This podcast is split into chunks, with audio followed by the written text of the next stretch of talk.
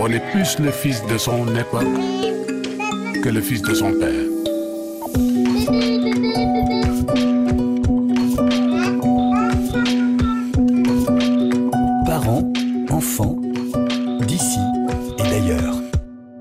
Parents, enfants d'ici et d'ailleurs. C'est la chronique du psychologue Ibrahima Giroud à Dakar. Bonjour Ibrahima. Bonjour Emmanuel. Dans cette chronique, vous présentez les difficultés scolaires des enfants comme une opportunité pour le système éducatif. Expliquez-nous quel profit on peut tirer de ces difficultés d'apprentissage. En fait, Emmanuel, dans l'éducation, les enseignements sont certainement très importants. Mais les apprentissages qui sont réalisés par l'enfant lui-même sont certainement beaucoup plus importants.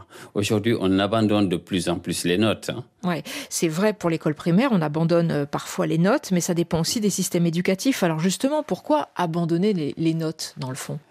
En réalité, pour un élève en difficulté, par exemple, les notes ne montrent pas toujours si l'enseignant a mal enseigné ou bien si l'élève a mal appris. Donc, des enseignants excellents pédagogues peuvent, par exemple, avoir des élèves qui ne réussissent pas, ça, on le sait. Mm. Tout comme des élèves qui sont très brillants, qui ont certaines facilités, peuvent bien comprendre, même s'ils ont de mauvais enseignants également. Donc, à partir de ce moment, et vu que l'on ne peut pas mouler tous les enseignants, car ce ne sont pas des automates, mais des personnes, ce qui est important, c'est de comprendre ce que signifient en profondeur les difficultés de nos enfants.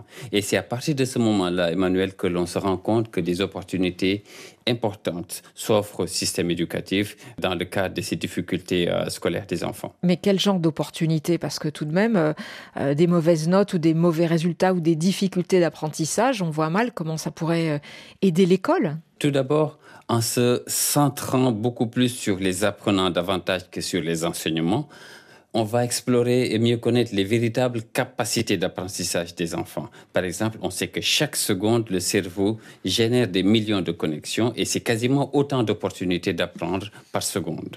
Il faut bien comprendre que le cerveau de nos enfants fonctionne comme de merveilleuses machines à apprendre et que sous cet angle-là, en réalité, Emmanuel, nous l'avons déjà dit, l'échec est un miracle. Alors une fois qu'on connaît mieux les capacités de l'enfant dès son plus jeune âge, on développe les, les meilleures pédagogies pour enseigner des contenus, euh, c'est bien cela, mais on peut pas non plus faire du sur mesure euh, pour chaque enfant. Un enseignant, il a 30, 40 élèves dans sa salle de classe. On est d'accord, Emmanuel. L'école devra se libérer du diktat des tranches d'âge, par exemple, et permettre aux enfants d'apprendre ce qui les intéresse. Ce que nos enfants savent avec les tablettes numériques est parfaitement édifiant à ce sujet-là. Il faudra oser faire confiance aux enfants et se préoccuper de construire avec les enfants du sens dans ce qui est en train d'être appris. Je vais donner un exemple très concret.